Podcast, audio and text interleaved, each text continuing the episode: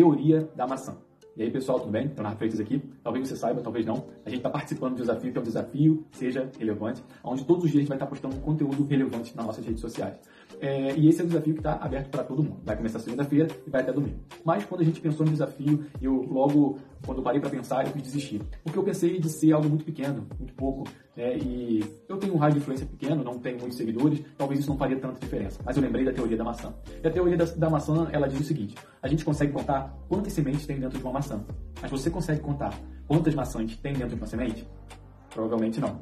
Então a gente não sabe quantos frutos darão através dessas sementes que serão plantadas nesses sete dias. Né? A gente consegue contar, serão sete dias, sete sementes, mas a gente não faz ideia, não consegue dimensionar quantos frutos darão através dessas sementes. Então, é, tem até uma história que eu achei muito interessante, que o apóstolo Fred ele contou pra gente no culto domingo, onde ele contou que um rapaz, ele decidiu no coração dele plantar uma árvore por dia, sabe? E, e ele começou a fazer, ter aquele propósito e plantar a árvore.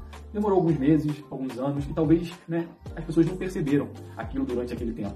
Mas chegou um determinado momento que todas aquelas árvores começaram a crescer. E por ele estar fazendo aquilo todos os dias, com constância, aquela, aquelas árvores que ele estava plantando se tornou uma floresta. E algo que foi, começou pequeno se tornou grande. Um pequeno projeto, umas pequenas sementes, hoje se tornou algo que foi benefício para todos. E assim, é, aquilo começou pequeno, foi um projeto pouco, né, que aos olhos dele, talvez das pessoas que estavam próximas, não seria nada, né? Mas com o tempo, com a constância, por ele permanecer, muitos frutos foram gerados e muitas pessoas serão beneficiadas por causa disso que ele fez. E assim, tenho certeza que também será nesse desafio, tá bom? Se você quiser participar, será um prazer ter você participando com a gente. Lembrando sempre de colocar a hashtag desafio seja relevante e que assim também a gente possa ser relevante para as pessoas que estão à nossa volta, tá bom? Então, seja relevante. Valeu!